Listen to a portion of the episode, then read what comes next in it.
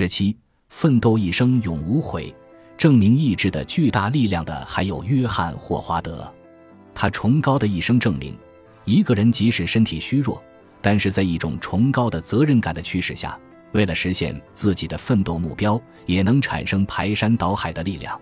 霍华德的大脑被改善监狱囚犯生活条件的想法占据着，这种想法使他陷入一种疯狂的激情，艰难、危险。肉体和精神的折磨都无法阻挠他实现这一伟大的人生目标。霍华德资质平平，并非天才，但是他有着纯洁的心灵和坚强的意志，并因此取得了杰出的成就。甚至在他去世之后，他对英国的立法还在产生持续和深远的影响，对其他文明国家的立法也影响至今。另外，乔纳·亨利也是一位很有耐心、不屈不挠的人。正因为有他，英国才拥有如今的成就。英国人才具有今天的性格特征，活着的时候尽心尽力地完成上帝给自己指定的工作，之后满怀感激的幸福长眠。亨利觉得没有必要为自己立碑作传，还是要致力于给后人留下一个更美好的世界。一七一二年，亨利出生在英国的普斯茅斯市，他的父亲是一家船舶修理厂老板。在亨利很小的时候，一次意外事故使他失去了父亲。母亲带着几个孩子移居伦敦，这位可敬的母亲含辛茹苦地养育他们长大成人，并把孩子送进学校接受教育。十七岁时，亨利被送去里斯本跟一个商人学习，在生意往来中，他诚信守时，一丝不苟，因此赢得了大家的尊重和赏识。一七四三年。亨利返回伦敦，加入了一家在圣彼得堡专门从事波罗的海地区贸易的公司。接着，他带着一支英国商队动身去波斯，这支商队贩回了二十马车的布匹。之后，他又到俄罗斯扩大贸易。到了阿斯肯郡后，他们又乘船去里海东南海岸的阿斯郡博德。但是，在他们上岸之际，正逢一场起义。他们的货物全部被没收了，尽管后来这些货物大部分归还给了他们，他的公司还是遭受了巨大的损失。当时，暴乱分子密谋要将亨利和他的商队抓住。得知这件事后，亨利不得已从水路逃跑，历尽艰险，他终于安全地抵达了英格兰。这次逃亡让他滋生了不能绝望的思想。后来，他一直把这几个字作为人生的金玉良言。此后，亨利在圣彼得堡旅居五年，生意也做得十分红火。这时，他的一位亲戚留给他一笔遗产，而当时他自己的资产已经相当雄厚。于是，1750年，他离开俄罗斯，回到了英国。他回国的目的，正如他自己所说的：检查一下自己的健康状况。全心全意地做一些于己于人有益的事情，他将余生都用到了慈善事业和公益事业上。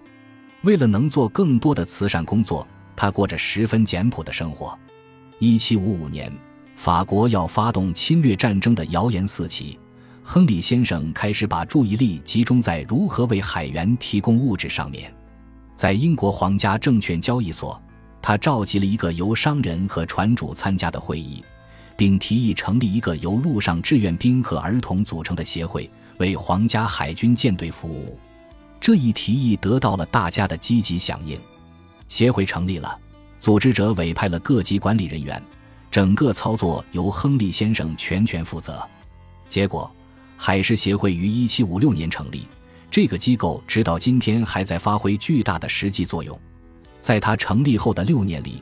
协会共培训了五千四百五十一名儿童和四千七百八十七名陆上志愿兵，使得海军的力量大大加强了。时至今日，海事协会的影响不减，每年大约有六百名无家可归的儿童，在经过教育培训之后，被派去当海员学徒，从事商业服务。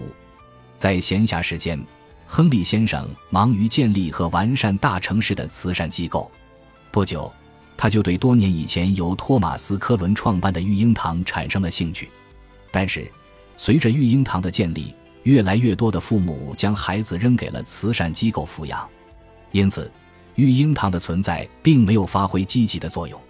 亨利决定设法阻止这种恶行，于是他公开反对当时视为时髦的慈善事业。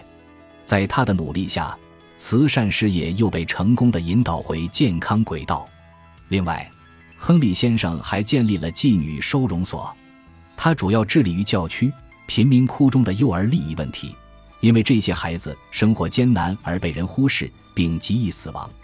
亨利全身心地投入到这项工作当中。首先，他独自一个人对需要救济的儿童的范围进行了考核。他走访了伦敦的贫困家庭，并对贫民窟和济贫收容进行了考察。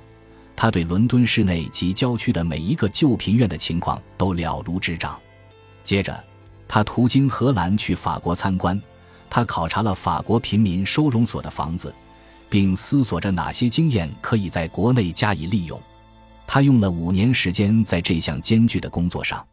回国以后，他公开出版了他的调查结果，随后开始对大量的旧贫院进行改造和维修。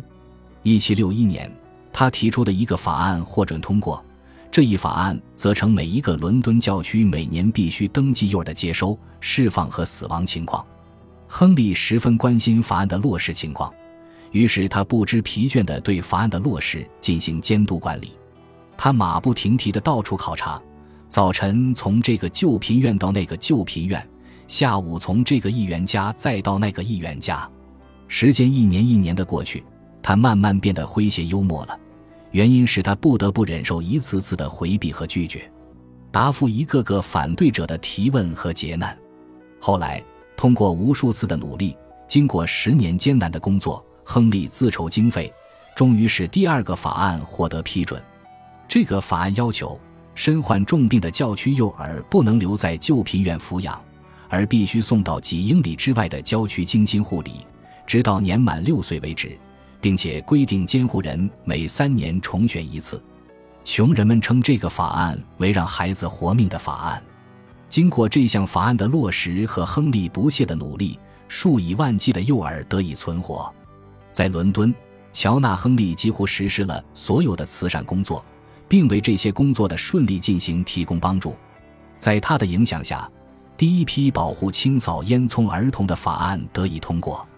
亨利后来又救济了加拿大的蒙特利尔和巴巴多斯的首都布里奇敦遭受火灾的人们，他为受害者及时的提供捐赠和其他帮助。他的名字出现在每一个捐赠单上。他的无私和诚挚被人们认同。为了帮助他人，他宁愿将自己仅有的一点财产全部奉献出来。以银行家豪尔先生为首的伦敦五位主要领导人在洛德布特拜访了英国首相，他们以全体公民的名义请求首相对这位为国家无私奉献的人予以关注。这是在亨利先生完全不知情的情况下进行的。结果。亨利很快就被任命为负责海军粮食储备的一名专员。晚年的亨利先生身体极度虚弱，他认为自己有必要辞去在粮食储备委员会中的工作，但是他必须找点别的事情做。于是他又开始了奔走忙碌的生活，为的是筹建更多的主日学校。这项举措正处于萌芽期。目的在于减轻那些由于贫困而在伦敦大街上四处游荡的人们的痛苦，或者缓解社会上那些被忽视的贫困阶级的生活压力。虽然亨利熟悉底层阶级悲惨的生活，但是他本人非常乐观。由于身体衰弱，亨利很难完成自己主动要求的大量的工作，于是他想辞去这份工作。尽管他体质虚弱，但是他依然勇敢地。孜孜不倦地从事着各项工作，因为他有着伟大的道德力量。亨利是个言而有信、真诚正直的人，他从不说谎。正是凭着这种诚实商人的名声，他赢得了人们的尊敬。不论是作为一个商人，还是后来的海军粮食储备委员会专员，他总是遵守承诺。他的一切行为都完美到无可挑剔。他拒绝接受承包人的贿赂。在粮食储备委员会任职期间，每次有人送礼时，他都颇为礼貌地原封不动地退回，并留下字条：“我定下这样一条规矩，在工作中绝不接受任何人的任何馈赠。”七十四岁那年，亨利发现自己渐渐有些力不从心，他豁达地为自己准备了后事，就好像是准备一趟国内旅游。他清算了各种账目，还清了债务，并和朋友们一一告别。安排好后事以后，他便换上一套干净整洁的衣服，就这样安详地离开了人世。他死后留下了不到两千英镑的遗产，由于没有继承人，他便嘱咐将这笔遗产分给了平时熟识的孤儿和穷苦人。这就是乔纳·亨利的美好人生。简单的说，他是个诚实守信、充满活力、工作努力和心地善良的人。自主箴言：一个人即使身体虚弱，但是在一种崇高的责任感的驱使下，为了实现自己的奋斗目标。也能产生排山倒海的力量。